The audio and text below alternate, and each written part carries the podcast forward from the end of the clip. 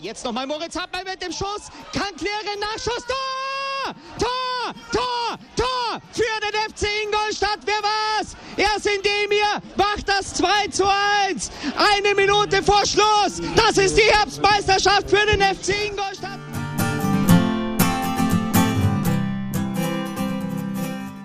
Servus Schanzer, herzlich willkommen zum Schanzer Zeitspiel, dem Podcast rund um den FC Ingolstadt. Der erste Schritt ist erfolgreich getan und die Schanzer stehen zum dritten Mal in Folge in der Relegation für die zweite Bundesliga. Wie wir dorthin gekommen sind und was uns in der Relegation erwartet, das diskutieren wir heute ausführlichst. Viel Spaß dabei.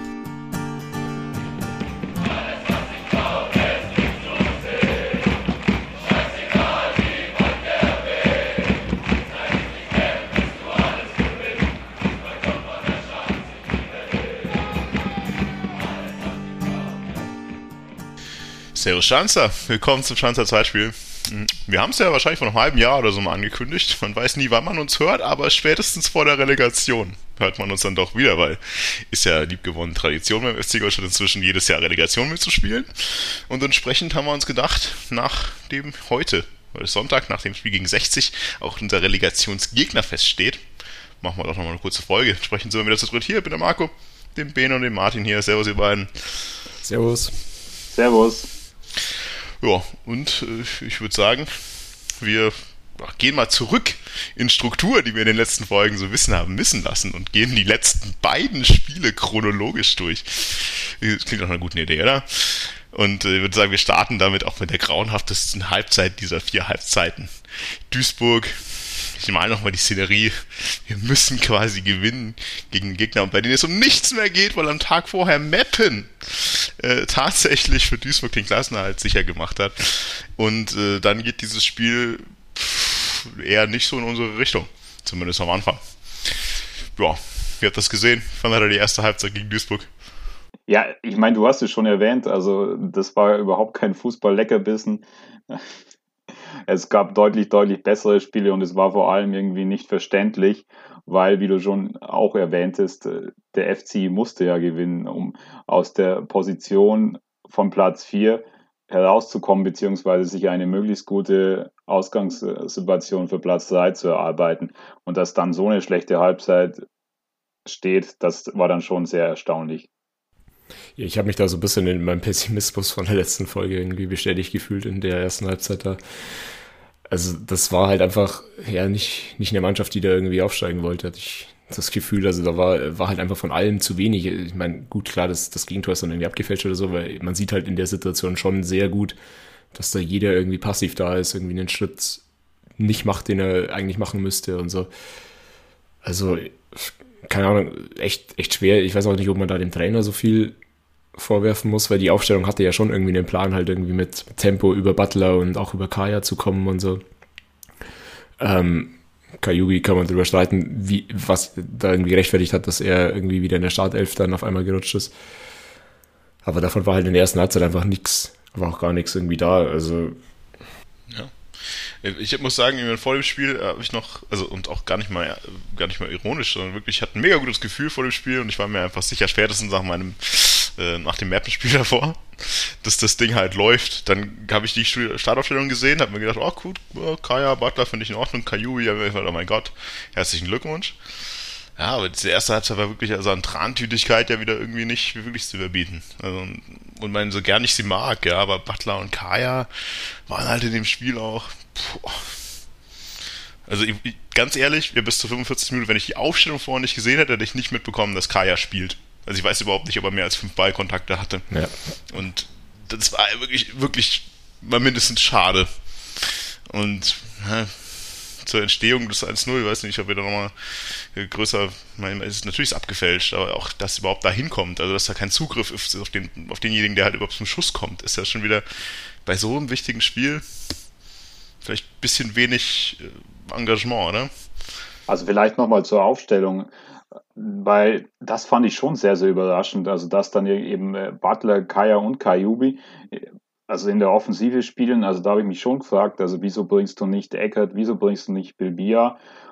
Und ähm, dann natürlich auch, wieso bringst du eventuell nicht äh, Franke hinten, sodass du Gauss ins Mittelfeld ziehen kannst. Also das hat mich schon überrascht. Also das wundert mich, dass es euch da überhaupt nicht überrascht hat. Also klar ist immer von außen schwer zu beurteilen, was ist die genaue Überlegung. Das wäre sehr, sehr interessant, aber ich fand das schon überraschend, ähm, dass du dann, also wie gesagt, also Bilbia, der ja ein Aktivposten sein kann, also den ja wir zwar hier im Zeitspiel immer mal wieder äh, vielleicht äh, überhypen, aber der auf jeden Fall die Anlagen hat, um dann eben, wenn du das Spiel machen musst, äh, in den Zwischenlinienräumen und oder über außen kommend halt auch Chancen zu kreieren. Also das hat mich dann schon überrascht.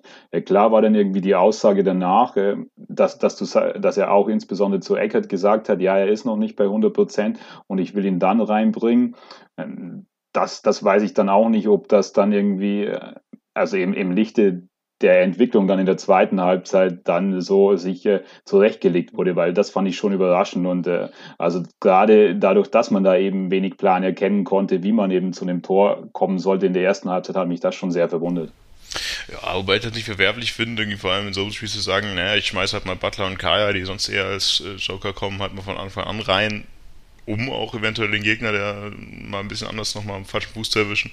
Und natürlich Hindsight sowieso blöd, ja, hat ja funktioniert, aber ich meine, es ist ja auch nicht schlimm dann gegen den Gegner, den du hoffentlich dann müde gemacht hast oder mürbe gemacht hast und Gegner, wenn es um nichts geht, dann mit äh, Ayensa und Co. und Bilbia halt dann auch noch gut äh, später bespielen zu können. Genau wissen, dass natürlich einfach das ist, was passiert ist und deswegen eine blöde, blöde Hindsight-Aussage, aber ich finde es jetzt generell nicht verwerflich und ich finde es auch nicht verwunderlich, ehrlich gesagt, halt mal wen anders äh, in die Bresche springen zu lassen, außer Kajubi.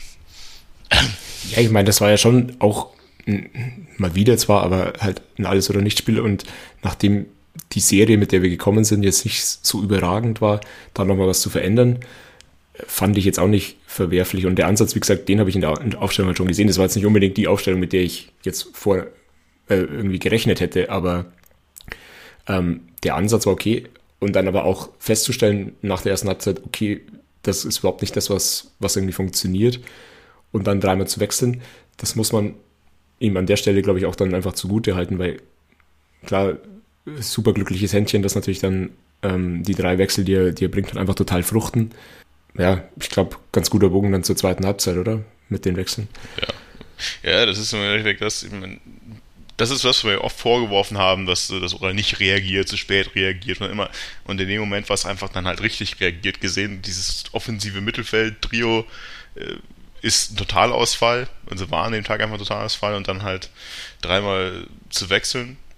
Ja, äh, erwarte ich auch von dem Trainer, ehrlich gesagt, in der Situation, aber er macht es halt, er macht es gut und dass es dann halt so, so, so fruchtet, so ausgeht, ich meine, ich glaube, da hat niemand mit gerechnet, ja, also nach dieser ersten Halbzeit nur mit drei neuen Offensivakteuren, dass es so in die andere Richtung schwingt, bin zufrieden, ja, aber erwartet hätte ich es da auch nicht mehr.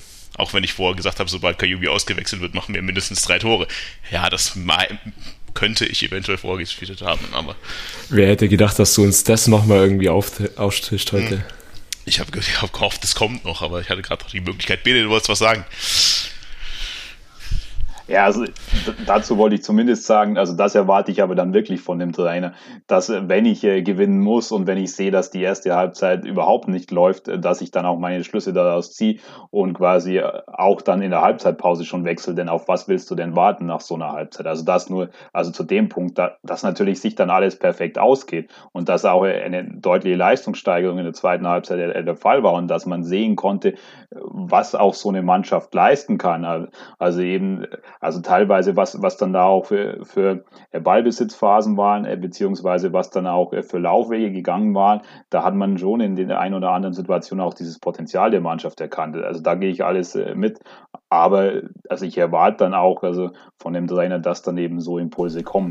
Klar. Ja, ist ja auch passiert. Und äh, man mein, das war mal, die Sternstunde von Philipp Bilbia wahrscheinlich, diese ersten zehn Minuten auf jeden Fall. Ich glaube, ich, ich musste halt nicht mal Twitter sonst was aufmachen, dass ich wusste, dass Martin komplett eskaliert.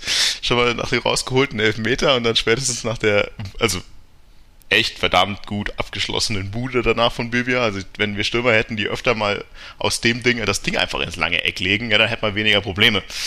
Ähm, und deswegen gerne mehr und gerne öfter. Aber was, was, was zur Hölle ist passiert in dem Moment? Also was, ich meine, klar, glücklich, dass du halt dann genau mit der 47. Minute, was glücklich, äh, das ist eine gute Fügung, dass du mit der 47. Minute den Elfmeter rausholst und das Ding dann drehst. Aber ist das eine Initialzündung und ist das ein Spiel in der zweiten Halbzeit gewesen, wo man sagt, okay, das war einfach die Qualität des FC Ingolstadt? Oder war es halt mehr Momentum und ein Gegner, bei der nicht mehr muss? Boah, es ist halt immer schwer zu sagen, weil du weißt halt auch nicht, wie es jetzt gelaufen wäre, wenn du, keine Ahnung, die ersten fünf oder zehn Minuten kein Tor gemacht hättest oder, also wenn du den Elfer nicht kriegst, den man, weiß ich nicht, ob man den unbedingt geben muss oder ob ihn jeder Schiedsrichter auf jeden Fall gibt. Oder wenn halt irgendwie nicht jeder Schuss im Endeffekt in den ersten zehn Minuten irgendwie drin ist, dann, dann kann das auch nochmal anders laufen. Aber so war halt irgendwie, glaube ich, die Kombination aus diesen Wechseln, vermutlich schon auch irgendwie einer saftigen Kabinenansprache und irgendwie das Glück, das du dann auch brauchst, halt irgendwie da, dass das komplett irgendwie sich in den Rausch gespielt haben. Also das war, ich meine, klar, das war jetzt irgendwie ein bisschen so eine, so eine emotionale Ebene vielleicht, aber sportlich hast du halt auch gesehen, dass da einfach irgendwie dann viel zielstrebiger ist, einfach ins vordere Drittel zu kommen, nicht irgendwie ja, verschnörkelt zu spielen, sondern halt wirklich ähm, in die Box zu kommen, schnell den Abschluss zu suchen. Die Laufwege von Bilbia halt, finde ich, überragend in dem Spiel. Also nicht nur die Torbeteiligung, sondern auch, was er, was er drumherum halt um, gemacht hat. Also das ist halt dann der Schalter umgelegt, der gefühlt irgendwie die letzten sieben, acht Spiele dann bisschen gehemmt war. Also ich kann da also nur zustimmen, klar läuft alles sehr, sehr positiv für dich, brauchen wir nicht reden, wenn du direkt in der 46. Minute dann ähm, zum Ausgleich beziehungsweise zur Möglichkeit zum Ausgleich kommst. Aber also insbesondere auch, also diese Laufwege, die haben mir also sehr, sehr gut gefallen. Also das haben wir auch notiert. Also gerade also Bilbia, der vor dem 2-1, also so wirklich sich äh, sehr gut im Zwischenlinienraum bewegt und dann eben auch äh, den Ball erhalten kann und eben auch äh, die Freiheit dann hat, sich aufzudrehen, weil wäre er nämlich direkt am Gegenspieler dran gewesen, dann hätte er gar nicht erst die Möglichkeit gehabt. Und vor dem 3-1 hat mir beispielsweise der Laufweg von Eckhard Aensa sehr, sehr gut gefallen, der komplett an die Eckfahne rausgeht und eben nicht in der Mitte äh, auf Mittelstürmerposition irgendwo oder also hängen bleibt, äh, beziehungsweise sich um den Elferpunkt oder in der Box nur er bewegt, sondern eben auch diese Wege nach außen er gegangen ist, um dann wiederum andere Positionen aufzureißen. Im Grunde ist, glaube ich, alles irgendwie zusammengekommen, was zusammengeht. Also klar, spielerische Klasse, Einzelleistung, einfach unglaublicher Wille. Ich glaube, ich weiß nicht, wenn du das letzte Mal so einfach angesehen hast, was da für ein Wille entstanden ist, spätestens nach dem 2-1, 3-1 natürlich, man einfach gemerkt hat, naja, hier geht was und hier geht im Zweifelsfall halt auch noch was fürs Torverhältnis, was am Ende des Tages ja auch nicht unwichtig sein kann.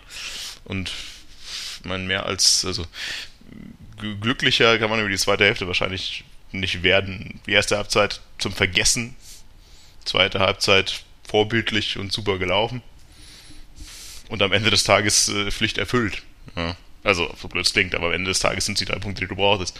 Ja, absolut. Also, was man vielleicht dann eben auch noch erwähnen kann, weil du eben die Frage aufgeworfen hast. Klar spielt es natürlich dann eine Rolle, wenn du innerhalb ein paar Minuten drei Tore gegen den Gegner schießt, äh, der eben für den es um nichts mehr geht, dann fehlen wahrscheinlich auch die letzten Prozente, dass man sich nochmal also zur Wehr setzt. Und das hat ja auch dann der, der Trainer von Duisburg, Pavel Dotschew, nach dem Spiel also angesprochen, dass dann da irgendwie sehr viel äh, gefehlt hat und dass man da irgendwie also mit diesen äh, drei Toren innerhalb kurzer Zeit einfach auch äh, die Mannschaft gebrochen wurde. Ja. Haben wir noch Lobeshymnen? Ja, also einen Satz muss ich zu Bilbia dann schon noch irgendwie sagen, oder? Also,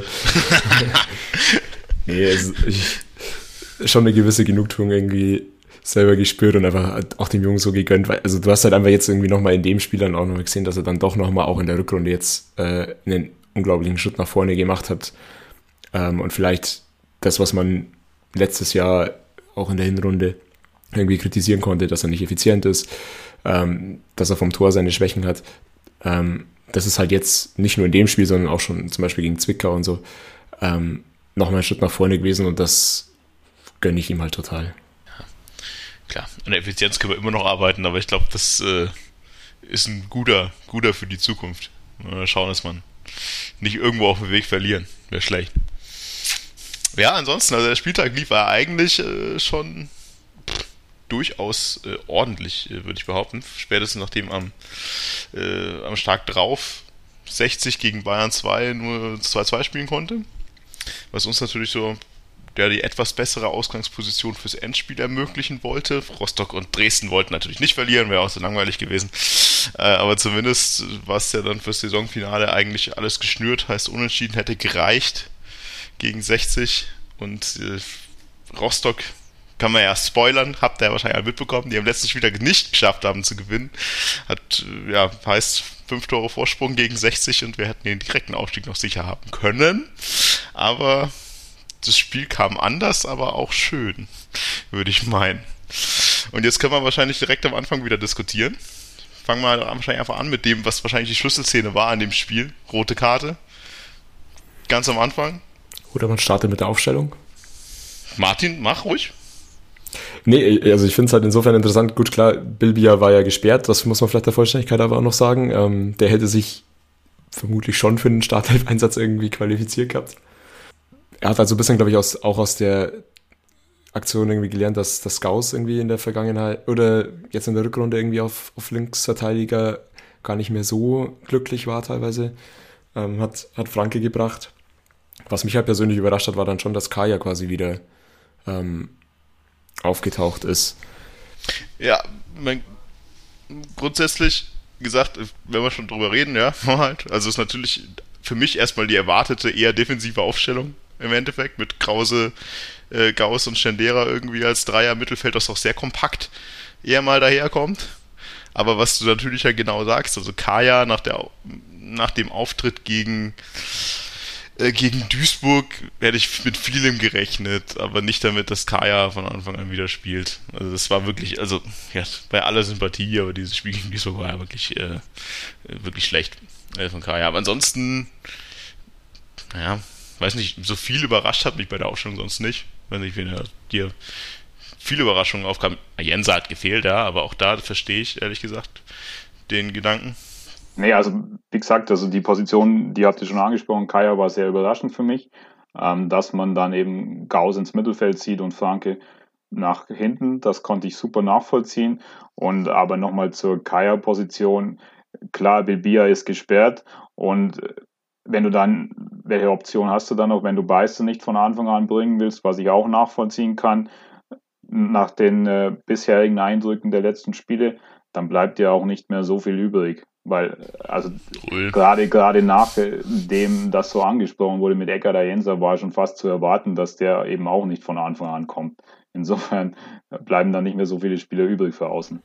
Ja, und also ich weiß nicht, ob es jetzt, ihr stellt es jetzt so ein bisschen hin, als, als wäre es mangels Alternativen irgendwie Kaya dann geworden. Aber Nein, um Gottes Willen. Mir kam es dann, mir kam es dann im Spiel halt so ein bisschen vor, dass er, dass er schon auch einen Plan hatte mit Kaya. Ähm, nämlich den halt immer wieder tief zu schicken und das hat ja dann, also dann kann man jetzt auch den Boden, Bogen irgendwie zu der roten Karte halt irgendwie spannen. Das hat ja schon einige Male auch ganz gut funktioniert. Ob Kaya der hundertprozentig richtige Spieler dafür ist, kann man bestimmt auch wieder diskutieren, weil er, ich finde, was, was Ballführung und so angeht, ja, teilweise schon ausbaufähig ist. Also er ist für mich halt eher einer, der, der mit dem Ball im Fuß oder mit dem ersten Kontakt irgendwie einen guten Abschluss hauen kann, aber trotzdem, ähm, die Laufwege, die er halt hat, die sind auch nicht, nicht von schlechten Eltern. 60 ist halt relativ hoch gestanden. Also das hat für mich zumindest einen Plan erkennen lassen, der auch irgendwie gefruchtet hat in der ersten Halbzeit. Ganz ehrlich, für mich schlägt da physische Stärke das meiste andere. Also ich glaube sicher von den Flügelspielern, vor allem die spielen konnten, der, der massivste, auch als noch massiver als Beister. Ich finde die Geschwindigkeit von Kaya ist durchaus in Ordnung. Er hat extrem viel nach hinten gearbeitet, was äh, manchmal eher pff, jetzt nicht seine Stärke ist, sagen wir mal so, aber es zumindest getan. Und man, für mich schlägt in dem Moment auch, was jetzt die Argumente für die Aufstellung angeht, tatsächlich eher, eher die physische Stärke gegenüber Röhl als das meiste andere.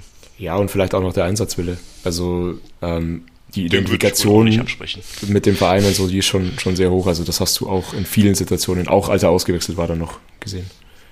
Ja, ich glaube, du, du hast auch da gemerkt, dass er sicherlich weiß, dass das Spiel gegen Duisburg nicht das stärkste seiner Karriere war und dass er das auch als Reaktion gezeigt hat, dieses Spiel.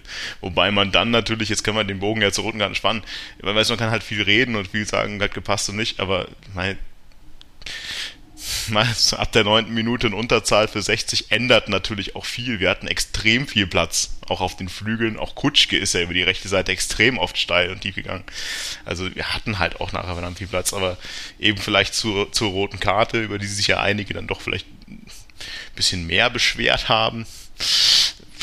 weiß nicht, also kann man sich viel drüber beschweren. Es ist gesagt, der Kaya, der halt tief geht, der intelligent vor Hiller den Ball auf die linke Seite legt und dann den Kontakt sucht und findet. Also das muss man auch sagen. Also den hat er jetzt auch nicht, ja, der wurde auch nicht hüfthoch abgegrätscht. Den hat er schon gesucht, das lange Bein. Hat er gefunden, das Bein. Und zumindest aus meiner Sicht ist die rote Karte durchaus nachvollziehbar. Also vielleicht nochmal äh, zu deinen Überlegungen, also die konnte ich dann schon absolut nachvollziehen, dass man eben sagt, gerade in so einem Spiel gegen die, gegen die 60er, ähm, wo es eben zu erwarten ist, das, das ist eher, also ich habe da vor dem Spiel eher quasi einen Mittelfeld-Abnutzungskampf erwartet, dass ich dann eben eher als logische Schlussfolgerung und nicht als Mangel an Alternativen Kaya bringe. Also das nur, nur dazu noch. Und dann zu der roten Karte. Ich, ich bin auf keinen Fall ein Schiedsrichter-Experte, aber ich wundere mich dann schon, also der Torwart Hiller, der kommt ja so komplett zu spät. Also da, das, das, das ist ja nicht mal knapp gewesen, sondern der kommt so komplett zu spät. Und dass, dass ich da dann die rote Karte gebe, also das hat mich überhaupt nicht überrascht. Ja, Venus freut mich, dass du, äh, dass du auf meine, meine Opening eingegangen bist, auch mit etwas Verspätung. Ähm, ja, du, äh, ich meine also Lob wem Lob gebührt, insofern. Ja, Nein, also ich glaube, der, der einzige Diskussionspunkt ist halt einfach der, Kaya legt ihn halt sehr weit nach links draußen, zwei Verteidiger stehen im 16er. Und jetzt ist nur die Frage, macht Kaya den halt aufs leere Tor oder macht er nicht, dann ist es rot oder ist es eben nicht. Deswegen kann man wahrscheinlich diskutieren, aber ich glaube, Martin, du würdest auch nicht darüber diskutieren wollen. Nee, also ich glaube doch, wenn das, also wenn, wenn er ihn trifft und es faul ist, dann ist es definitiv rot, oder? Also die andere Frage stellt sich doch gar nicht. Ich meine, die Frage ist halt, trifft er ihn oder nicht? Ich weiß nicht, es sind, es sind zwei Verteidiger auf gleicher Höhe mit Kaya und er legt den Ball halt nach links. Ja, aber die Frage ist doch, ob er eingreifen kann. Und also er, er kann zum ja, Schluss ja, genau, kommen und damit ja. ist es eine klare Torschuss und damit ist es rot, wenn er ihn trifft. Ich meine, in der Magenta-Wiederholung kann ich nicht hundertprozentig sagen, ob er, ob er ihn trifft. Ähm, ich habe irgendwie auf Twitter gelesen, auch Colinas Ehrmann gesagt, richtige Entscheidung, bei BR sieht man es besser, habe ich aber nicht gesehen. Ähm, somit ist das doch klare Sache. Also da über Gelb zu diskutieren, finde ich Quatsch. Ich meine, also ich finde es halt vom Torwart auch dumm, weil ich meine, also dann kassier doch im Zweifel eher das, das Gegentor, wenn du noch 80 Minuten zu spielen hast, äh, anstatt da vom Platz zu fliegen. Ja, vor allem in der Situation, ich meine, er muss ja, ich meine, man sieht ja, wie weit er das Bein überhaupt ausstrecken muss, um Kaya überhaupt noch zu erreichen. Also er, er, will nur das Foul spielen, er will ihn nur stoppen, er kann den Ball nicht mehr erreichen. Nein, die, die Diskussion ist genau die, die du sagst. Also die Frage ist halt, er legt den Ball sich relativ weit nach links draußen, kriegt er den Ball noch, und kann dann von da gut verwerten, weil noch zwei Verteidiger da sind. Ich bin mir auch der Meinung, es ist eine klare rote Karte, aber es wurde ja relativ viel darüber natürlich äh, auf den Social Media Kanälen darüber diskutiert. Ja, ich bin trotzdem der Meinung, dass es eine klare rote Karte ist. Ich meine, selbst wenn er nicht direkt abschließen kann, was hast du? Du hast dann ein oder zwei Verteidiger ohne Torwart mit nachlaufenden Spielern. Also das ist eine, ist eine klare Torchance für mich und äh, wie gesagt, der, der Torwart, der kommt komplett zu spät. Das ist ja jetzt nicht so, dass du dann irgendwie eine Millisekunde zu spät kommst. Also da, da frage ich mich dann schon. Also wer hätte mich eine gelbe Karte jetzt eher überrascht, aber wie gesagt, äh, keine. Ob er da komplett zu spät kommt oder kurz zu spät, ist ja irrelevant für die rote Karte. Es geht ja nicht um Elfmeter und Doppelbestrafung, ob er einen Ball spielen kann oder nicht. Wenn er ihn umhaut und man sagt, das ist eine also wenn er ihn trifft und man sagt, das ist eine klare Torschance, ich auch so sehe, ist es rot. Von dem her haben wir, glaube ich, abgehakt. Wir sehen alle so, das Ding ist rot. Und äh, dann hast du halt ein Spiel, das eigentlich genau für dich gemacht ist. In dem Moment weißt du, naja, okay, mir reicht ein Unentschieden, äh, aber mit ein bisschen. Äh, ein bisschen Mut und ein bisschen gut gespielt laufendem Spiel kann ich hier vielleicht auch noch irgendwie den zweiten Platz an, äh, anhaken. Und du hast halt einfach verdammt viel Platz. Ehrlich gesagt, von meinem Gefühl aus, was dann nachher auch nachvollziehbar ist, hat halt 60 trotzdem relativ offen gespielt. Äh, weil sie müssen ja gewinnen. Sie mussten das Spiel ja gewinnen. Auch in Unterzahl bringt ihnen ja nichts. Und von dem her, ab der neunten Minute lief da halt alles irgendwie in unsere Richtung. Ja, ich meine, also das ist ja auch unabhängig von der Überzahl oder nicht, glaube ich, eine, schon eine schwierige Ausgangslage immer für eine Mannschaft, wenn dir ein Unentschieden für zumindest ein Teilziel irgendwie reicht. Gerade dann noch in Überzahl wird es dann nochmal deutlich irgendwie, was, was machst du jetzt oder so. Und ich habe ehrlich gesagt schon ein bisschen durchgeatmet, als ich gesehen habe, okay, wir gehen schon eigentlich auf Sieg auch. Also klar, wird dir jeder Sportler sagen, musst du sowieso machen und so weiter, darfst nicht irgendwie Unentschieden spielen und so. Aber trotzdem hat man ja in der Vergangenheit bei uns schon gesehen, dass wir uns irgendwie mit einer guten Ausgangslage, in der Regel halt einfach einer Führung in dem Spiel, dann irgendwie doch zurückgezogen haben, Gang zurückgeschaltet und so. Und das war halt in dem Spiel nicht so. Also wir haben offensiv gespielt. Ähm, dann kam ja mittendrin auch noch irgendwie die Meldung, dass äh, Rostock sogar hinten liegt. Klar, dann musst du sowieso auf Sieg gehen. Ähm, ja, aber das halt dann auch wirklich aus dem Kopf rauszukriegen und das zu machen, glaube ich, ist, ist auch nicht so hundertprozentig leicht. Und insofern haben wir dann auch die Überzahl dieses Mal besser ausgenutzt als andere Überzahlen irgendwie in dieser Saison, die wir schon hatten. Aber gleichzeitig sagen muss, man 60 hat man trotz Unterzahl auf das ganze Spiel hinweg natürlich auch gesehen, warum die noch so weiter rumstehen, weil sie sind halt immer irgendwie durch Einzelspieler einfach brandgefährlich. Wer auch immer sein, mit Mölders eh, ja, aber auch Lex, ich glaube, ich hätte mir einfach ins Knie geschossen, wenn Stefan Lex das, das 1-0 gemacht hätte. Da hat er um das ein oder andere Mal eigentlich keine so unglaublich schlechten Chancen. Aber dann kommt's, wie es ja hoffentlich eigentlich kommen sollte, müsste irgendwas. Äh, Kutschke mit einem Kopfballtor. Ich musste direkt an, äh, an Biele denken, weil meine, wie oft war das das Jahr schon? Einmal? Anderthalb Mal? Ich kann jetzt nicht die genaue Statistik sagen, aber gerade in der Hinrunde waren es doch schon auch ein, zweimal auf jeden Fall. Also klar, dass, dass er jetzt natürlich eine lange Torflaute hatte, ist auch jedem klar, aber dass äh, Kutschke mit Kopfbällen immer eine Waffe ist. Also das habe ich ja doch. Jetzt fangen wir nicht damit schon wieder an, ja. Und, ja, das, du weißt, 9 Meter, drei Kopfballtore ist keine Waffe mit Kopfball. Aber ist ja auch scheißegal. Ja, aber, es ist eine Halbfeldflanke ja von Heinloth, die ja eigentlich relativ, also ehrlich gesagt, ja, für mich diese ganze Situation viel ausgesagt, aber nicht Torchance. Eine Halbfeldflanke, die jetzt auch nicht mal mit dem größten Druck irgendwie in die Mitte gespielt ist, dann segelt wahrscheinlich Kaya erstmal drunter durch, was natürlich hinten unglaublich gefährlich macht, weil ich glaube, wenn Kaya da den Ball irgendwie berührt, ist passiert gar nichts. Aber äh, hinten ist dann halt Kutschke, der den, naja, so trifft, dass er reingeht, würde ich sagen. Ja, aber wie soll er denn dann also, sonst zum Ball gehen? Und nochmal. Ist ja okay, ist ja drin. Also das, das nenne ich also, wo du sagst, ich bin ja auch komplett oder eher ein Kritiker von äh, planlosen Halbfeldflanken. Aber da muss ich dann auch schon sagen, also das war für mich mal sinnvoll herausgespielt, weil ich eben dann irgendwo fehlt einfach 1860 der Mann und ich habe dann meine Freiräume und die bieten sich gerade über außen an und dann kann ich eben so Spieler auch freispielen, dass sie sich den Ball nochmal in Ruhe zurechtlegen können und flanken können. Also das war dann auch für mich schon eine sinnvolle Strategie. ich glaube, wir reden dann vorbei. Die Halbfeldflanke selber war ja vollkommen in Ordnung, aber ehrlich gesagt, die Situation, auch wie die Flanke kommt, hat für mich halt einfach nicht geschrien, dass das gleich eine Riesenchance wird. Da stehen halt zwei Verteidiger, die direkt die beiden Stürmer marken. Nur durch die Situation, wie es halt passiert ist, der erste rutscht durch und der zweite ist überrascht, ist das Ding halt drin. Mir geht's ja gar nicht darum, dass das schlecht war.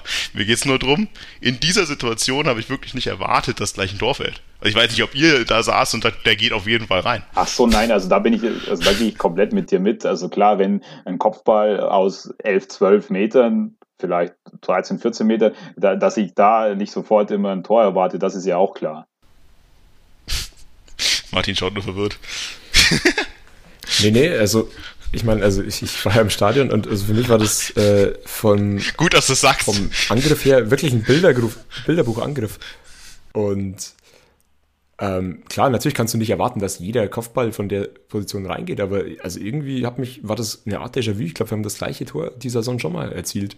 Und auch an der Stelle, also ja, ich bin auch kein, kein Freund von Halbfeldflanken, aber. Ja, war das nicht gegen W in Wiesbaden sogar, ja, oder? Das könnte da sein. war doch auch genau. mit, der, mit der Roten und so weiter dann, dass dann irgendwie 1-1 Ausgleich oder irgendwie sowas habe ich in Erinnerung.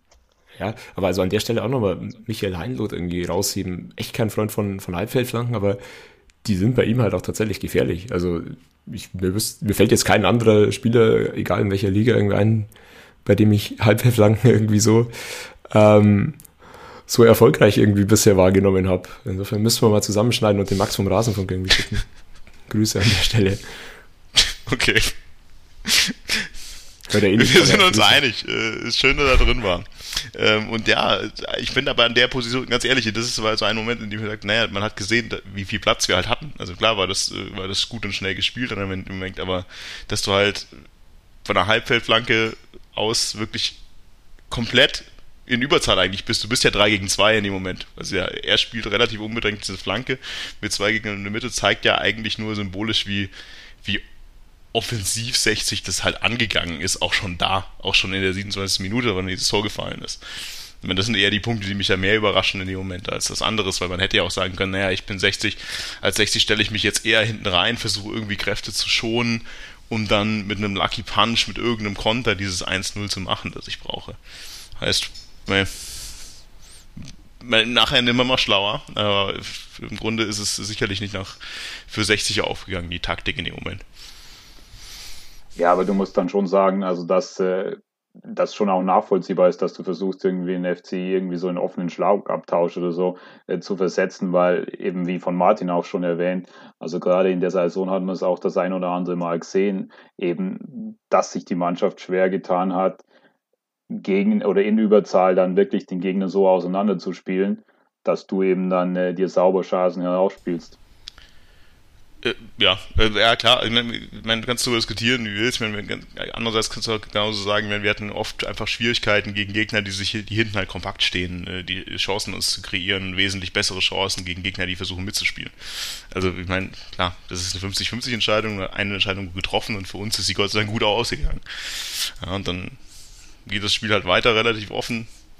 Ich glaube, wir haben irgendwie in der ersten Halbzeit schon auch äh, noch deutlich, deutlich Chancen, um das höher zu gestalten. Also allen voran Kaya, der halt einfach Alarm gemacht hat, wie blöd in dem Spiel, wie man, man schon sagt, immer wieder tief gegangen ist, immer wieder mit der, äh, immer auf der Abseitslinie äh, durchgestartet ist und erstaunlich oft halt einfach nicht im Abseits war. Aber halt leider es verpasst hat, das zweite und dritte nachzulegen, weil sonst hättest du da relativ schnell klare Verhältnisse gehabt. Aber dann gibt's halt nochmal einen Konter und ich glaube, äh, ein Konter über Marc Stendera und Robin Krause kann nicht anders aussehen, als dieser Konter aussah. Ähm, weil wie das was anderes, aber man muss mal ganz ehrlich sagen, also dafür, wie der Konter ausgespielt war, war der Pass von Robin Krause halt am Ende genau der richtige. Sagen wir so, er war genau der richtige, genau am Verteidiger vorbeigespielt, Stendera in den Lauf. Aber ich, ich musste nur schmunzeln. Also bei diesem Tor musste ich nur schmunzeln, weil es war ein Zeitlupenkonter und dann Schendera sich den Ball so weit vorbeilegt und ihn halt dann mit dem Willen am Ende am Torwart vorbeigrätscht. Aber ja, ich glaube, Wille ist so das richtige Wort einfach für dieses Tor auch. Weil klasse weiß ich nicht. Aber 2-0 und sehr beruhigend einfach kurz vor der Halbzeit. Ja, also man hat jetzt schon gesehen, dass sie das nicht jeden Tag in der Situation sind, um, um diesen Spielzug äh, auszuspielen. Ja. Es wird jeden Tag trainiert, das Ding. Kraus auf den Erklärt andere Sachen, die vielleicht nicht funktionieren, die man vielleicht eher trainieren sollte, aber okay. Absolut. Also mich hat es auch überrascht. Ich dachte, was passiert denn jetzt in der ersten Halbzeit hier? Also ein sehr gut ausgespieltes 1-0, ein perfekter Konter zum 2-0 also das gerade in dieser Konstellation, das verspricht ja einiges für die zweite Halbzeit. Vielleicht kurz, weil auch da wieder eine Diskussionsszene war. Also vielleicht wir haben die erste Diskussionsszene auch vergessen, ehrlich oder ich habe sie vergessen. Ja, ähm, siebte Minute noch vor dem Platzverweis. Äh, also nennen wir es ein Handspiel mit leichter Vergrößerung der Körperfläche von 60. Siebte Minute im 16er wurde zumindest vom Magenta-Kommentator jetzt nicht so ganz, ganz schlimm als Fehlentscheidung eingeschätzt. Aber ich glaube, jeder andere, der das gesehen hat, fasst sich halt nur an den Kopf und fragt sich, wie man das auch nicht sehen kann als Linienrichter. Ja, anhand deiner Einschätzung habe ich das Gefühl, der Magenta-Reporter war gar nicht so unparteiisch. Aber. Nee, der war, der war einfach nicht so gut. Ja, okay. Ich würde ich würd jetzt nicht sagen, Eins dass er beiden ist, war. er war einfach nicht so gut. Ja. Ja, keine Ahnung. Also im Stadion natürlich nichts zu sehen, aber wenn du die Wiederholung anschaust, so wie ich die Handregel verstehe, ist es ein Handelfmeter, oder? Ja, er bewegt den Arm halt zu weit weg vom Körper. Also ich bin ja auch dieser, ich mag die Handregel, ich finde die Handregel blöd, ja, aber nach der Handregel musst du den pfeifen. Aber halt auf der anderen Seite auch wieder was, ist halt auch schwer zu sehen ohne Videoschiedsrichter, dass es halt so eine Situation gibt, ist halt auch wieder was, wo du eigentlich dann eine Minute später abhaken musst und hat aber halt auch jeder gemacht. Also Insofern ja. alles, alles gut. Äh, ganz ehrlich, ich, ich sag's auch ehrlich gesagt, mich regt ja auch nicht auf. Mich, ich sag's ehrlich gesagt auch nur, weil die Diskussionen der von der blauen Seite eher dann nachher ja. in die andere Richtung gehen von Schiedsrichterentscheidungen. Deswegen wollte ich das der Vollständigkeit kalb nochmal erwähnt haben. Weil eben vor dem Tor von Stendera nach diesem äh, Highspeed-Konter äh, gibt's halt ein, so eine typische keine Ahnung, Entscheidung. Ja, ein Ball vom 16er FC Ingolstadt und ich weiß gar nicht, wer es war, aber einer hält halt drauf, einer hält drunter und der Ball fliegt halt in Richtung äh, Hälfte von 1860 und ich glaube, beide Seiten reklamieren in dem Moment. Ich weiß nicht, habt ihr irgendeine Kameraeinstellung gesehen, von der ihr sagen würde, yo, ich bin mir sicher, das war ein Foul in die oder die Richtung? Also ich habe es bewusst dann nicht zu sehr in Zeitlupe und dreifach Zeitlupe angesehen, sondern eben aus dem Spiel heraus. Und da hätte ich schon gesagt, man hätte sich nicht beschweren können, wenn man da das auch gepfiffen bekommen hätte gegen sich, der FCI. Also ein Foul. Aber eben die anderen beiden Situationen, wie schon erwähnt, also kann ich nicht nachvollziehen. Also deswegen finde ich es auch irgendwie komisch, dass man nach so einem Spiel dann irgendwie sagt, ja, es, es läuft alles gegen einen. Also das habe ich überhaupt nicht gesehen. Und wie du schon erwähnt hast, das ist halt so ein 50-50-Ding ich glaube, da kann sich keiner beschweren, wenn es in die andere Richtung gepfiffen wird. Ja, ich, ich habe es auch nur ein oder zweimal jetzt in der Wiederholung gesehen. Also ich kann schon verstehen, dass man sich darüber aufregt oder das wäre jetzt zumindest der einzige Punkt, an dem ich es irgendwie festmachen würde, wenn jetzt jemand irgendwie was äh, reklamiert, so quasi. Aber ich meine, keine Ahnung. Also ich glaube nicht, dass das safe ein Foulspiel ist. Ich meine, je öfter man es wahrscheinlich anschaut, desto mehr Auslegungen kann man da irgendwie finden. Ich gehe da tatsächlich mit Bene auch. Also ich aus, wenn man es aus dem Spiel raus bewertet, würde ich sagen, du kannst dich nicht beschweren, wenn uns, uns abgepfiffen worden wäre. Aber andererseits bin ich mir sicher, wenn es einen Videobeweis in Überprüfung gegeben hätte, wäre es nicht zurückgenommen worden. Weil es einfach keine klare Fehlentscheidung ist. Und umso öfter ich die Wiederholung schaue, umso mehr gehe ich auch mit Foul 60, also mit Foul Ingolstadt. Aber wenn es uns abgepfiffen wird, wird es uns abgepfiffen. Ja. Aber mein Gott, beschweren wir uns nicht drüber. Ne? 2-0, Halbzeit. Und natürlich fangen dann irgendwann die Rechenspieler an. Kurz vorm 2-0 hat, äh, hat Rostock ausgeglichen gehabt. Heißt, es war jetzt dann der Zeitpunkt, naja, wenn Rostock unentschieden spielt, müssten wir mit fünf Toren Vorsprung gewinnen, um Rostock noch zu überholen, wenn, wenn sie unentschieden spielen. Und natürlich denkst du da mal mindestens drüber nach, über die ganzen Torschüsse, die du in der ersten Halbzeit schon mal hattest, fürs 2-0 gegen den Gegner, der aufmachen muss, der um Gedeih und Gederb offensiv spielen muss, mit 2-0 Führung.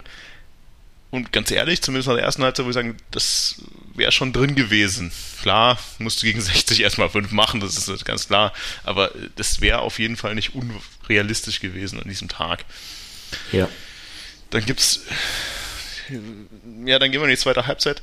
Ich glaube, zur Halbzeit war noch, wurde noch nicht gewechselt, oder? Es ist. Nee, zur 60. Gewechselt wurde. Gewechselt wurde. Ich weiß, weiß gar nicht, ob zwischen der 45. und der 60. so unglaublich viel passiert ist. Ja, ja, doch, doch. Also da waren dann nochmal einige Chancen. Da waren die, da waren die Vintage-Aktionen äh, zwischen, oder? Ja, aber da waren auch nochmal einige äh, Chancen, die halt dann irgendwie Kaya und Kutschke nicht, nicht verwertet haben, so quasi, was dann irgendwie als Anlass genommen wurde, um eben Kaya und Kutschke ähm, und Elva rauszunehmen. Was, wo man schon nach 60 Minuten noch darüber diskutieren kann, nur weil halt irgendwie, klar, Kaya an dem Tag vor allem auch ein bisschen Abschlusspech irgendwie hatte. Aber ein bisschen gefühlt ist da irgendwie das Spiel dann gebrochen ja. dadurch halt. Ja, ja, im Grunde das ist, das ist ja genau die Frage. Das ist eigentlich das, was ich vorher nochmal irgendwie nochmal aufnehmen wurde.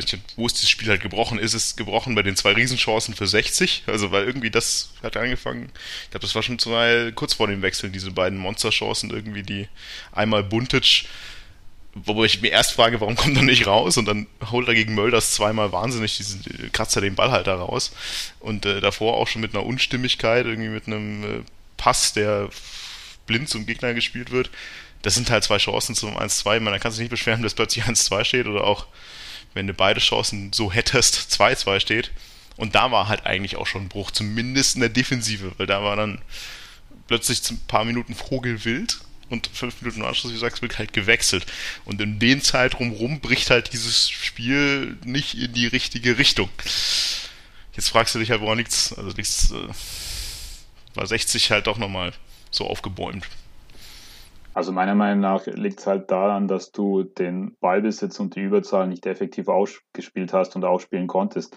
Also weil ich habe es ja auch ein, zweimal direkt schon im Chat also geschrieben, meiner Meinung nach war nach dem 1-0 klar und gerade mit dieser Information aus Rostock, dass du auf, das, auf die fünf Tore gehen solltest, weil das eben also doch eine, sehr, sehr gute Chance ist. Und wenn du 11 gegen 10 an, an so einem Tag spielst, dann hätte ich erwartet oder hätte mir gewünscht, dass du über Außen deutlich mehr ausspielst, dass du wirklich also immer wieder den Raum suchst äh, und da, dass du den Gegner auch laufen lässt, so, so dass dann irgendwann halt sich irgendwann dann äh, mit, mit zunehmender Spielzeit auch zwangsläufig die Räume bieten, weil also zehn Leute die anrennen müssen, wie du schon erwähnt hast, äh, das ist dann irgendwann kräftezehrend. Und das ist mir da schon zu wenig abgegangen und dann würdest du normalerweise auch gar nicht in solche Szenen kommen wie in der 53. und 54. wenn du versuchst hinten raus das sinnvoll aufzubauen, immer wieder auch äh, längere Ballbesitzphasen zu haben und dann ruhig einfach die Lücken in der gegnerischen Abwehr suchst. Und das ist mir eben da schon komplett abgegangen. Aber vor allem diese, das Ding in der 53. Minute, es lag halt einfach dran, dass 60 so unglaublich hoch stand, oder? Also, was die, die erste Pressinglinie stand ja quasi in unserem Tor drin gefühlt. Also, was die da, man so richtig ruhig von hinten aufbauen, war halt, halt da auch nicht. Ich glaube, da hättest du irgendwie erstmal vielleicht standen wir wirklich auch zu hoch in dem Moment. Also, dass wir halt einfach zu wenig Leute in der eigenen Hälfte hatten, um da in Ruhe rauszuspielen. Aber die beiden Chancen, die da aufgekommen sind, sind meines Erachtens schon gefallen, weil du einfach eine Überzahl von 60 ständig in deiner eigenen Hälfte hattest. Hm. Ja, ja, also ich würde meine, meine Aussage von vorher vielleicht auch insofern ein bisschen korrigieren, dass es, klar, du hattest schon das Gefühl, dass, dass es irgendwie gerade kippt und diese Wechsel natürlich eine Relegation irgendwie darauf sind, ähm, ich halt trotzdem nochmal auf, auf die Wechsel konkret dann einzugehen. Also, ja, genau. Das ist nämlich so ein bisschen die Frage, die ich eben gerade stellen wollte. Ich, glaub, ich glaube, Elva hatte, Elva hatte jetzt nicht den, den unglaublich äh, tollen Tag. In, insofern dafür Röhl zu bringen, ist, glaube ich, legitim. Kaya bin ich mir halt nicht sicher, aber klar, wenn du einen Ecker da Jens auf der Bank hast, dann kannst du ihn eine halbe Stunde vor Abpfiff schon, schon bringen, vor allem weil du ihn ja auch kitzelst, in, indem du ihn auf der Bank lässt. Äh, Thema Kutschke bin ich halt äh, immer noch ein bisschen überfragt. Ähm, ja, gelb-rot gefährdet äh, war für mich da der einzige Grund, ganz ehrlich. Der, weil warum Kutschke, der hat da wirklich Gas gegeben und wenn ich eine Möglichkeit habe, also eine Grund finde, in diesem Spiel rauszunehmen, dass er, dass ich nicht will, dass er für die Relegation noch eine zweite Gelbe kassiert. Weil an der Leistung kann es ja jetzt auch nicht gelegen haben. Also, aber diese Überlegung hätte mich dann schon überrascht, weil, also, gerade wenn ich so eine Chance habe mit dem 2-0, dass ich dann sage, ich denke jetzt schon an die Relegation, also das ist mir dann irgendwie, kommt mir dann ja, auch. Aber warum bringe ich dann Kaiju? Also, das, das kann ich auch null nachvollziehen. Also, ganz ehrlich, also da bin ich bei dir. Also, das. Also, das. Dieses ganze Spiel schrie halt zwei Dinge. Wir müssen, wir müssen hinten irgendwie im Zentrum wieder stabiler werden. Dafür brauche ich auch nicht Kaiju als, als Neuner aufstellen danach. Und wir müssen vorne den Raum nutzen und schnell halt schnelle Spieler irgendwie vorne dazu bringen, den Gegner zu überlaufen. Und nichts davon schreit Kajubi. Nichts, gar nichts. Also da bin ich komplett bei dir. Die ersten beiden Wechsel, also gerade Eckert für Kaya war es, genau. Und Rölfe Elba kann ich super nachvollziehen. Also habe ich auch gesagt, also äh, da meiner Meinung nach, ich würde dann auch früh wechseln oder früher wechseln, dass ich dann eben Tempo über Außen habe, dass ich das wirklich äh, immer wieder über Außen diese Lücken suche, wie schon erwähnt. Und äh, aber Kutschke hat mich schon komplett überrascht. Also wenn der jetzt nicht angezeigt hätte, irgendwie, also da, dass er angeschlagen ist oder dass dann eben nicht mehr reicht von der Kraft her, dann überrascht mich das, weil gerade in so einer Situation wie bei dem 1-0, da will ich doch auch solche Möglichkeiten haben, dass ich eben einen Heinloder auf Außen freispiele, dass der sauber flanken kann. Dass ich, wie du schon erwähnt hast, wenn 60 hoch steht, dass ich dann auch zur Not einen langen Ball auf Kutschke schlagen kann über die Pressinglinien hinweg und den dann verarbeiten kann. Also ich hätte dann in dieser Situation einfach gerne diese Option gehabt. Ja, weil man muss sagen, ich glaube ehrlich gesagt, also ich weiß nicht, ich habe nichts gesehen, dass er angeschlagen wäre. Und konditionell glaube ich es nicht. Haben wir letztes Mal auch schon gesagt, was der, der rennt 90 Minuten durch, zumindest in, in dieses Jahr. Also ich glaube ja auch nicht, dass es konditionell ist. Und auch, wir haben ja extrem variabel Ja, und er, ist, und er ist der fucking Kapitän von dieser Mannschaft. Also das darf man halt auch nicht vergessen, in dem wichtigsten Spiel den Kapitän nach 60 Minuten runterzunehmen gelb vorbelastet hin oder her. Also es ist jetzt nicht so, dass er sich irgendwie nach der gelben Karte noch irgendwie drei Fouls geleistet hat und schon irgendwie wirklich mega auf der Kippe stand oder so. Ja, Habe ich jetzt, ja, nicht gesehen. Ich sage ja, ich sag ja nicht, dass ich es deswegen gemacht hätte. Ich sage ja nur, dass wenn es einen Grund gibt, dann weil ich Angst habe, dass er nochmal mit Mölders aneinander geht oder mit dem, äh, dessen Namen ich schon vergesse. äh, den man irgendwie schon mal gecheckt hat. Aber ganz ehrlich, also das ist wie schon erwähnt auch für mich kein Grund, weil wie gesagt, das ist ja, wir sprechen auch nicht von dem 19- oder 20-Jährigen, wo ich sage, er hat so ein Spiel noch nie erlebt, sondern also Kutschke, der zig Spiele, auch enge Spiele erlebt hat, da muss ich auch erwarten, dass er selbst mit sowas zurechtkommt. Ja, so. ich glaube, auch da dürfen wir noch beireden. Ich versuche es ja nicht zu legitimieren. Ich sage, ich suche, das ist der einzige Grund, der mir irgendwie einfallen würde, wäre das. Und was ich aber schon sagen muss, ich meine, also Stendera und Co. hatten einiges zu tun, Kutschke einzubremsen ne, nach seinem nach der ersten gelben Karte. Also heißblütig war er schon. Also das würde ich jetzt auch nicht ausschließen, dass er nochmal irgendwem eine gegeben hätte. Aber ich sehe es auch so, mein Kutschke da runterzunehmen, finde ich unnötig und äh, finde ich auch nicht nachvollziehbar. Und dann das nächste, warum bringe ich nicht Beister? Ja, okay, er findet Beister scheiße, die mögen sich nicht, ist mir alles relativ egal. Aber äh, bring doch einen Flügel, der ist auch bullig, der kann einen Ball auch festmachen, ja. Ja, aber also auch das widerspricht oder ist, ist komplett nicht meine Meinung, aber das ist halt wirklich so, dass Thomas Ohl halt der Meinung ist, Kajubi könnte eins zu eins äh, Kutschke irgendwie in seiner Position und seiner Spielweise ersetzen, was völlig Nein, Banane ist und hoffentlich ja dann die verbleibenden äh, 30 Minuten irgendwie gezeigt haben, weil ich meine, es gab so oft die Situation, dass irgendwie ein 60er Mittelfeldspieler oder so den Ball im Zentrum hatte, wo du dir sicher gewesen wärst, dass ein Kutschke einfach von, von hinten kommend äh, nochmal Druck auf den Ball für den Spieler ausgemacht, aufgemacht hätte, wo Kajubi irgendwo in der Gegend rumtrabt. Also, wenn man das in diesen 30 Minuten nicht verstanden hat, dann wird man es nie wieder verstehen. Ja, aber das ist, also das glaube ich auch ehrlich gesagt immer noch nicht, dass man das, dass man das wirklich denkt, weil ganz, da kommen wir ja wieder zu diesem Turn zurück. Kutschke bringt halt als Stürmer, Stürmer nicht das, was man sich von einem Stürmer, Stürmer erwartet. Aber was der halt an Laufleistung, an Einsatz äh, in diese Mannschaft reinbringt, an Defensivleistung, ist halt enorm. Und Kajubi ist wirklich das Gegenteil von Laufleistung. Ja, also, wie du schon sagst, der Typ spielt zehn Minuten lang, aber das, statt dass er nach einem Ballverlust halt von hinten Druck macht, äh, trabt er halt irgendwo hinterher. Also, das ist wirklich vom Spielertyp null dasselbe, außer dass er auch ein bisschen springen kann. Ja, also vor allem, was wir bei Kutschke immer untergeht, also was komplett oder häufig unterschätzt wird, er bindet halt einfach wirklich Verteidiger und Gegenspieler. Denn jede Mannschaft in der Liga weiß um diese Option langer Ball auf Kutschke. Und allein das äh, bietet dann schon Freiräume für die anderen Spieler. Und gerade wenn, wenn der Gegner dann nur noch zehn Leute hat, dann, dann bietet das noch eigentlich noch mehr Freiräume für mich. Und deswegen habe ich die Überlegung auch nicht äh, verstanden und habe es dann, wenn wir schon zu Wechseln oder, oder nicht getätigten Wechseln kommen, dann auch später nicht verstanden, dass er dann nicht Beister gebracht hat. Weil das wäre für mich auch noch so eine Option gewesen, dass ich sage, wenn ich den Raum habe, dass er, dass er dann eben also er mit seinem starken linken Fuß äh, irgendwie äh, drei, vier, fünf Meter Fahrt aufnehmen kann und dann auch mal aus äh, 18 bis 20 Meter schießen kann, wenn ich Tore brauche. Also das ist mir dann irgendwie ab, komplett abgegangen. Vielleicht auch nochmal pro Kutschke in dem Moment einfach, er war halt auch offensiv verdammt variabel in dem Spiel. Also gefühlt war er die Hälfte der Zeit am rechten Flügel und Kaya dafür dann irgendwie Mitte oder zurückgezogen. Also die haben halt einfach, Kutschke hat auch auf dem Flügel verdammt Alarm gemacht. Also da kannst du auch, es gibt keinen Grund in dem Moment irgendwie zu sagen, naja, ich brauche da einen anderen Spielertyp oder den gleichen Spielertyp in Rasterlocken. Keine Ahnung verstehe es nicht. Aber ich glaube, das ist ganz gut rausgekommen bisher, dass wir es alle nicht verstehen. Ja, und also es geht halt in der Situation ja auch nicht um, um die Person Kayubi an sich. Also, ich meine, alles, was wir irgendwie an, an Vorbehalten irgendwie gegenüber ihm hatten bei dem Transfer, das spielt ja da gar nicht mit rein, sondern es geht einfach nur darum, dass er in der Rolle halt einfach, glaube ich, jedem in diesem Stadion, jedem am Fernseher gezeigt hat, dass das nicht, dass es ein absolut scheiß Auftritt war. Ein er, er, hat keine Berechtigung, auf dem Platz zu stehen. Es gibt keine Berechtigung, auf dem Platz zu stehen. Jeder andere Spieler bringt einfach fürs Team mehr. Genau. Und zu, zu Beister dann halt noch irgendwann, irgendwann war halt dann auch klar, dass du jetzt nicht mehr dann noch irgendwie eine realistische Chance auf, auf noch drei Tore irgendwie hattest. Also insofern dann noch einen Offensiv irgendwann reinzuwerfen, wäre auch, glaube ich, dann Quatsch gewesen. Also das ist schon logisch, dann halt irgendwann Kotzke noch zu bringen, um halt irgendwie die Defensive zu stärken. Ja.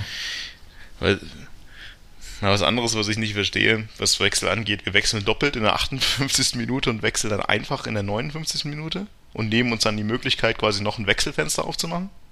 Oder habe ich das irgendwie falsch gesehen? Ja, ja, da gab es irgendwie die Diskussion, also irgendwie hat er da kurzfristig irgendwie entschieden, Röhl noch ranzuwinken und dann haben, haben sie ihm aber nicht mehr gewährt, den irgendwie in dem Wechselfenster reinzubringen. Und er wollte ihn aber trotzdem unbedingt äh, sofort haben, das ja. hat man gesehen. Ja, genau, weil, weil dann im Endeffekt genau das Worst-Case-Szenario ja nachher kam, dass du halt einen Verletzten hast, den du auswechseln musst und dann geht ja die letzte, die Wechsel, letzte Wechselmöglichkeit halt flöten in dem Moment. Weil du kannst halt in dem Moment nur einmal wechseln, außer du bringst dann sofort einen neuen, aber du hast halt keine Möglichkeit mehr, dann nach dem Gegentor zu reagieren. Du hättest einen fünften Wechsel, aber kannst kein Fenster mehr aufmachen. War halt dann unglücklich in dem Moment, sagen wir mal so. Ja, genug über Wechsel geredet, glaube ich. Ähm, aber was man ja vorhin gesagt hat, das Spiel kippt halt. Also das Spiel kippt, diese ganze Dominanz der ersten Halbzeit, äh, dieses ganze Chancenwucher, den wir dann irgendwie hatten, der geht halt dann spätestens nach den Wechseln einfach flöten. Die Offensive, die dann auf dem Feld steht, auch Ayensa bringt relativ wenig. Also Ayensa sehr, sehr viel versucht, aber sehr viel halt mit dem Kopf dann in die Wand, weil aber auch irgendwie die Passoptionen dünn waren. Ja, aber zum Teil, also mache ich ihm da schon auch ein bisschen Vorwurf, dass er irgendwie zu verspielt oder zu eigensinnig war. Also ich glaube, da war irgendwie so ein bisschen dieses Mega-Dribbling von dem Duisburg-Tor, das er da natürlich macht. Ähm, irgendwie noch im Hinterkopf, dass er das irgendwie nochmal wiederholen wollte, aber das kann er in der Situation. Also auch, ich weiß schon, auch wenn vielleicht irgendwie die Anspielstation Kajubi oder so dann nicht ideal zum Teil ist, ähm, da habe ich ihn schon in ein paar Situationen irgendwie einen Vorwurf gemacht. Beides, klar. Also ich sage ja, alle drei waren nicht gut. Also alle drei haben nichts gebracht. Ich muss sagen, also die Laufwege von Kajubi und Röhl waren beide war jeweils immer schlecht in den Offensivsektoren, aber er war, ja, er geht halt auch immer ins Dribbling in die Mitte gegen drei Leute und verspielt den Ball. Genau das, was du ja vorher gelobt hast, ich glaube, den hast du gelobt gehabt in dem Spiel gegen äh, Duisburg, wo er halt rausgeht, aufmacht, äh, selber den Platz schafft für die anderen Leute, das macht er halt gar nicht. Er sieht halt keine Passsituation und dribbelt sich dann genau zum Rest in die Mitte in denselben Pulk rein. Also das war von allen drei nicht gut. Das, was letztes Mal halt super funktioniert hat, die drei Offensivwechsel total eingeschlagen, diesmal alle drei wirklich mindestens glanzlos. Ja, absolut. Also wie gesagt, das ist mir komplett abgegangen, diese frei werdenden Räume zu nutzen. Und die Spieler hätte ich gehabt, äh, die Optionen hätte ich gehabt und auch mit, mit den Spielern auf dem Platz. Und äh, da war ich dann schon auch also von, von Röhl so ein bisschen enttäuscht, äh, weil, weil ich mir von dem mehr erhofft hätte auch. Und dann eben aber vor allem auch von Eckhard Jenser, wie ihr schon gesagt habt, zum einen, dass diese Laufwege dann nicht äh, so vorhanden waren und zum anderen muss man natürlich auch sagen, also er hat nichtsdestotrotz auch wirklich ein, zwei sehr gute Chancen gehabt, äh, die dann eben auch nicht genutzt wurden, also allein vorm Torwart. Ja, ja, ja und dann äh, kommt es halt dann irgendwie, wie es kommen muss.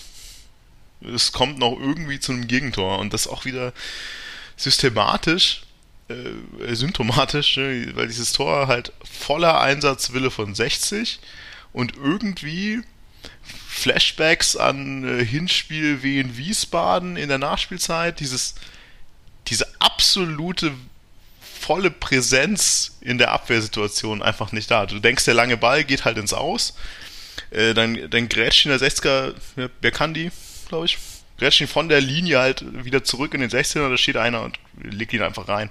Weil halt keiner mehr damit gerechnet hat und keiner mehr wirklich präsent war, dass da vielleicht doch irgendwie der Ball nochmal zurückkommen kann. Ja, das war halt auch dann irgendwie so ein Konzentrationsding, hatte ich das Gefühl. Also, das ist schon was, wo du einfach irgendwie hellwach sein musst und dann auch näher an den Männern und so weiter. Ähm, auch für, für diesen zweiten Ball eben. Ich meine, wir sind immer noch in der dritten Liga, du kannst dich 90 Minuten auf absolutem super Niveau spielen, aber wenn es darauf ankommt, ja, zumindest konzentriert zu sein und sich irgendwie reinzuwerfen, dass du dann immer noch eins fangen kannst gegen eine gute Mannschaft, das ist ja nicht ausgeschlossen. Aber das kann man schon erwarten. Ähm, Hat es halt nochmal spannend gemacht. Trotzdem, also ich will die Leistung trotzdem jetzt nicht schmälern. Also ich, ich war trotzdem mega positiv einfach überrascht von dem Auftritt über 90 Minuten gesehen vom Großteil der Mannschaft. Also ich, ich würde jetzt nicht das irgendwie die zweite Halbzeit komplett als schlecht irgendwie abstempeln wollen. Nein, also das hat jetzt auch keiner gesagt, aber ganz ehrlich sind das halt einfach Punkte, was ich halt sagen muss, das ist halt auch was, was ich halt einfach kenne. Ich meine, das war in den Relegationen, das war in vielen Spielen vor, so dass halt einfach so in Spielen, die so unglaublich wichtig sind, dass du hinten raus, wie gesagt, diese Konzentration halt einfach bei so Situationen fehlt. Und ich meine, egal ob das Spiel jetzt gut war, egal ob war es gut, ja, es war ein Großteil gut, es war mindestens 60 Minuten sehr gut, das Spiel. Ähm, aber das sind trotzdem so Sachen, die halt eigentlich wirklich unnötigst, unnötigst unnötig sind, weil Klar ist es nichts passiert am Ende des Tages, aber ich glaube, ich war bestimmt nicht der Einzige, der viel gerechnet hat in dem Moment und sich sehr sicher war, dass es noch mindestens ein, zwei Chancen für Mölders gibt, irgendwie das 2-2 zu machen. Und dann stehst du plötzlich wieder äh, zitternd rum. Also mindestens hoch unnötig und selbstverschuldet das 1-2. Egal, ob das ganze Spiel gut war. Also ich habe da so eine bisschen andere Meinung als ihr. Also mir oder für mich war das ganze Spiel eher eine verpasste Chance dann, äh, wie das in der Konstellation gelaufen ist. Und dieses Thema, dass man einen Gegner, den man im Griff hat oder hätte haben müssen, dann teilweise wieder einlädt, unnötigerweise einlädt, das ist ja auch so ein bisschen so ein Muster, was sich schon das ein oder andere Mal durch die Saison gezogen hat.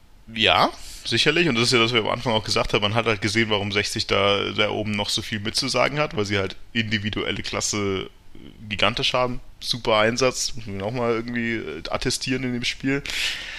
Ähm, und ja, das vielleicht auch, was ich, man würde auch gar nicht sagen, dass wir sie hundertprozentig komplett in der Kontrolle hatten. Wir haben halt einfach äh, das ganz gut abgefangen, dass sie so offensiv sind und hatten zumindest in der ersten Halbzeit mehr für uns rausgeholt als für 60. In der zweiten Halbzeit 60 mehr aus der Offensive rausgeholt als wir. Aber nichtsdestotrotz, sei es, ein, sei es eine rote Karte, sei es ein paar sei es Entscheidungen, die in manchen 50-50-Situationen diesmal würdig waren, man muss trotzdem erstmal gewinnen gegen 60, gegen die es um alles geht in dem Moment. Also ich, ist schlecht war es auf keinen Fall. Natürlich gebe ich dir recht, dass du, was ich vorhin auch gesagt habe, du hättest schon 5-0 gewinnen können, das Spiel. Das ist definitiv richtig. Aber eine verpasste Chance, okay. Also ja. da will ich auch noch was zu sagen, weil ja, ich bin auch aus dem Spiel rausgegangen und habe gesagt, boah, Chancen für drei Spiele und eigentlich hättest du das mit diesen fünf Toren tatsächlich schaffen können. Aber das tatsächlich irgendwie zu sagen, ähm, wir hätten da, also dass wir das nicht geschafft haben, ist eine verpasste Chance und das ist zwingend notwendig gewesen, finde ich ein bisschen arrogant, muss ich sagen. Also ähm, das ist 60 und vor allem dann auch ein Gegner, der halt nichts zu verlieren hat, dass der trotzdem noch offensiv gefährlich wird und nicht irgendwie dann nach 60 Minuten Spielen aufhört, weil, weil die Saison dann gelaufen ist, ist halt auch klar. Also, boah, also da tue ich mich echt schwer. Okay, dann, dann haben wir jetzt da mal so ein bisschen eine, eine Streitdiskussion, weil, also ich muss halt schon sagen, wenn man sich positioniert, man will aufsteigen. Und das war jetzt in dieser Saison äh, auch von den Spielern, was genannt wurde und auch vom Trainer etc. Und dann, klar, 60 äh, Top-Rückrunde, völlig d'accord. Aber wann, wenn ich in so einem Spiel, will ich denn erwarten, dass ich das auf jeden Fall gewinnen muss? Also das muss ich doch dann erwarten können. Ja, dass, ist ja geworden, ich, oder? Ja, schon. Ja, schon, aber mir geht es jetzt so, so, ein bisschen, also dass das, also dass das fast schon, äh, also von euch so ein bisschen abgefeiert wurde, dass man jetzt da gegen 60 irgendwie 3-1 gewonnen hat. Und, und da denke ich mir halt, in, wenn nicht in dieser Konstellation, ja, wann denn dann? Also gegen, äh, gegen, gegen, den Gegner, gegen den da alles läuft, äh, gegen den du 2-0 vorn bist, äh, der 80 Minuten in Unterzahl spielt. Drum, also fehlt mir dann schon ein bisschen da die Erwartungshaltung, dass ich dann sage, ja, das ist, ist für mich nicht selbstverständlich und Gott gegeben, aber das muss ich erwarten können. Gegen die Mannschaft, die, die elf Spiel ungeschlagen ist, Mannschaft der Stunde ist, die in dem Moment nichts zu verlieren hat, die wirklich von Einzelspielern auch von Qualität trieft. Ich bin dir, also ich stehe wahrscheinlich so ein bisschen in der Mitte, aber ich muss sagen, ich bin ja vollkommen d'accord, dass du den Motor abgewürgt hast, irgendwie in der zweiten Halbzeit. Und dass das nicht notwendig gewesen wäre. Aber ich gehe auf keinen Fall da raus und sage, hey, wir hätten 60 mit 5 nur aufs Stadion klatschen müssen. Klar war die Möglichkeit da. Aber Eben. Müß, also, nicht müssen, aber du hättest die Chance gehabt und dann ist es für mich eine verpasste Chance. Ja, gut, wir hätten aber auch die Chance mit 100 genau, aber, also, zu Aber es ist ja nicht so, dass wir es nicht versucht nicht haben, oder? Also, ich meine, wenn es so wie gegen Duisburg gelaufen wäre, dass nach der Pause oder was gleich die ersten zwei Schüsse nochmal drin sind oder was, dann, also dann, glaube ich, wäre das Spiel halt auch anders gelaufen, aber irgendwann musst du halt dann auch sagen, naja, gut, wer weiß, ob überhaupt das Spiel in Rostock unentschieden ausgeht, ob du jetzt da nochmal irgendwie einen Offensiven bringen musst, um dann hinten noch mehr zu öffnen, um halt dann auch Stabilität aufzugeben und Gefahr zu laufen, dass du den Gegner nochmal mehr ins Spiel holst. Weiß ich nicht. Also ich fand das vom, von einfach von der Balance her und auch von der Wahrscheinlichkeit her, wie du am Ende am sinnvollsten aufsteigen kannst, dann schon irgendwann okay zu sagen. Und also ich hätte das 3 zu 1 auf jeden Fall vom Spiel safe unterschrieben. Ja, also da sind wir uns ja einig, das hätte ja jeder unterschrieben. Also das ist ja, ist ja auch vollkommen klar. Aber mit dem Spielverlauf, mit der ersten Halbzeit, mit den äh, zwei Toren, die gezeigt haben, wie du gegen so einen Gegner das herausspielen kannst, also was die Optionen sind, ähm, wie du Chancen herausspielen musst, ähm, war, es dann schon einfach eine Möglichkeit, die dir schon ein bisschen präsentiert wurde und die du nicht genutzt hast. Dass, dass dann irgendwann auch klar ist, wenn man sich dann irgendwie äh, dagegen anläuft und sieht, also man äh, heute wird schwierig und irgendwie das dritte oder vierte Tor stellt sich nicht ein, sodass ich dann wirklich die die komplette Möglichkeit habe, mit einem Tor äh, nochmal aufzusteigen. Das ist dann auch klar. Ich fordere ja nicht, dass man da bedingungslos komplett nach vorne rennt. Aber die, die, die Möglichkeiten waren alle für dich in dem Spiel da und da ist sehr viel für dich gelaufen und deswegen hattest du schon die Chance, wie es auch schon erwähnt hat, du hattest auch die Chancen. Ja. Und dann ist es halt für mich eine verpasste Chance. Ja, also ich glaube, ich, ich, ich sehe so, es von beiden irgendwie etwas. Äh, ich finde es positiv, mit 60 muss er was schlagen, egal wie mit rote Karte oder was auch immer, aber ja, klar, also wenn du halt wie in der ersten Halbzeit weiterspielst, wenn du deine Chance in der ersten Halbzeit nutzt, wenn du nicht mit auch den Wechseln und dann unglücklicher Defensivarbeit halt irgendwie den kompletten Motor absterben lässt in der zweiten Halbzeit, dann kann das andere Ding anders ausgehen. Ich bin mehr als glücklich irgendwie mit dem mit dem Ergebnis. Äh, mich haben die Tränen von Sascha Mölders mehr gefreut als vieles anderes in dem Spiel. Und äh, ja, klar, hätte ich einen 5-0 auch genommen. Sagen wir es so. Aber ich bin jetzt bis auf Kajubi keinem irgendwie groß böse in dem Spiel. Also ich bin ja auch äh, bei euch, also wir haben es ja beim letzten Podcast auch gesagt, also äh, da zu diesem Zeitpunkt, da hätte jeder die Delegation auch sofort unterschrieben, weil man schon gesagt hat, äh, ja, direkter Aufstieg schwierig. Und deswegen äh, kann ich es auch dann auch so, jetzt so, um vielleicht den Bogen zu spannen, auch dann im Nachhinein bei den Interviews verstehen, dass man sagt, ja, also jeder hätte das sofort unterschrieben. Wir haben jetzt nochmal die Möglichkeit, in den zwei Spielen, um den Aufstieg zu spielen und den Traum zu verwirklichen. Und dass man dann sofort den Fokus nach vorne rückt. Yes, Fokus nach vorne. Finde ich, finde ich eine gute Überleitung. Weil jetzt ist das, was wir letzten zwei Jahre auch schon hatten. Wir spielen Relegation um die Zugehörigkeit der zweiten Bundesliga. Und äh, ja, wir haben Samstag gespielt und Sonntag, nehmen heute Sonntag auf, ne, nach den Spielen gegen äh, der, der zweiten Liga. Und es war ja noch relativ viel offen. Mal blöd gesagt, also vor dem Spiel wäre ja möglich gewesen, Regensburg, Sandhausen, Osnabrück und Braunschweig. Wenn ihr es euch hättet aussuchen dürfen, wäre das gewesen, Martin? Osnabrück oder Braunschweig sportlich gesehen zumindest. Bitte? Also ich hätte Osnabrück oder Sandhausen genommen. Also ja. Braunschweig habe ich halt schon erwartet, dass die eigentlich fast unten sind. Ja, ich glaube, ich glaub, genommen hätte ich am ehesten Braunschweig, weil es ist, also das, was ich von denen gesehen habe, war wirklich nicht gut. Und ich glaube, einfach wegen Taste of Blood hätte ich sehr, sehr gerne Regensburg gehabt. Also einfach nur, weil, wenn schon, dann jetzt wirklich äh, alles abfackeln.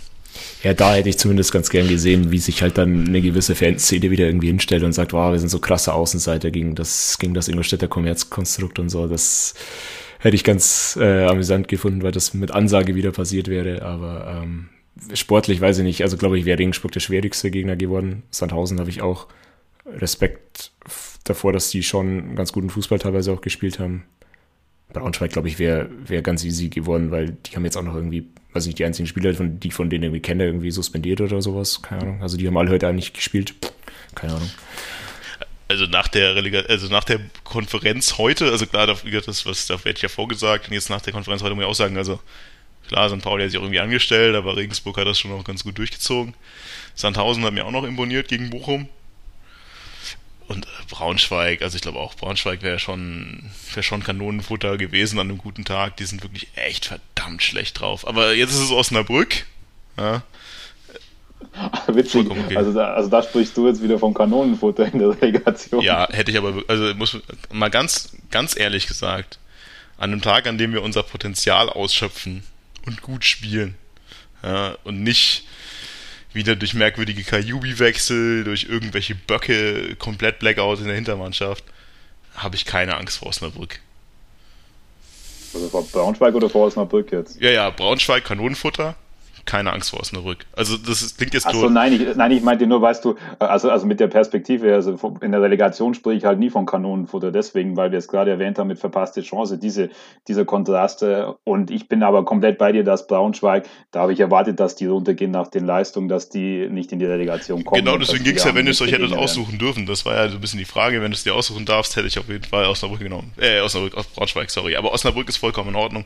Ehrlich gesagt, ja, ich meine, das klingt vielleicht verbessern, aber ich muss ganz ehrlich sagen, also wenn wir halt mit unserem Kader was anständig spielen, wenn wir spielen wie der ersten Halbzeit gegen 60, wenn wir spielen wie in der wie gegen Rostock, also wenn du so Leistungen bringst in diesen Relegationsspielen, dann sehe ich uns tatsächlich eher als Favoriten als Osnabrück.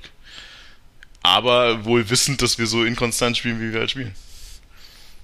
Und wie wir auch in den letzten beiden äh, Relegationen uns halt am Ende durch Tages, durch einzelne Blackouts, durch irgendwie Unkonzentriertheiten halt über die Auswärtstorregel dann jeweils die Relegation verloren haben. Ja, also irgendwie von den Favoriten zu sprechen ist, ist wahrscheinlich, oder das uns jetzt als Favoriten hinzustellen, ist, glaube ich, nicht, nicht clever. ähm, ja, aber zumindest. also, wenn irgendwer zugehört hat, der sich davon voll beeinflussen lässt und das Spiel jetzt deswegen verliert, wir sind nicht Favorit. Aber ja. trotzdem gewinnen wir das. Ja, aber zumindest ist es, glaube ich, von, von der von dem Vergleich, zumindest auch verglichen mit letzten Jahr, ähm, wo, wo Nürnberg gegen uns gespielt hat, ähm, im Kader her schon so, dass wir da nah dran sind und jetzt nicht irgendwie krasse Außenseiter wären. Ähm, insofern, das ist halt auch wieder über zwei Spiele hinweg irgendwie 50-50 wahrscheinlich. Ähm, wer einen besseren Tag hat, vielleicht auch eine glückliche Reaktion hat, kann da was, kann da was holen. Aber ja, ist müßig da jetzt irgendwie das 60-40, 50-50, wie auch immer, irgendwie hinzudrehen. Ähm, also absolut, also da, da die, diese Aussagen finde ich auch immer manchmal schwierig, aber das natürlich, äh, du dich über den Gegner nicht beschweren kannst, vollkommen klar, weil letztes Jahr waren dann schon deutlich andere Vorzeichen gegen Nürnberg, gegen eine Mannschaft, die deutlich anderes Potenzial gehabt hat, äh, das während der Saison nicht genutzt hat und die dann nochmal den Trainer entlassen hat, beziehungsweise gewechselt hat und das dann so ein bisschen das ermöglicht hat, das Potenzial zu nutzen. Das war für dich als äh, FC Ingolstadt schon eine deutliche schwierigere Konstellation oder unglücklichere Konstellation.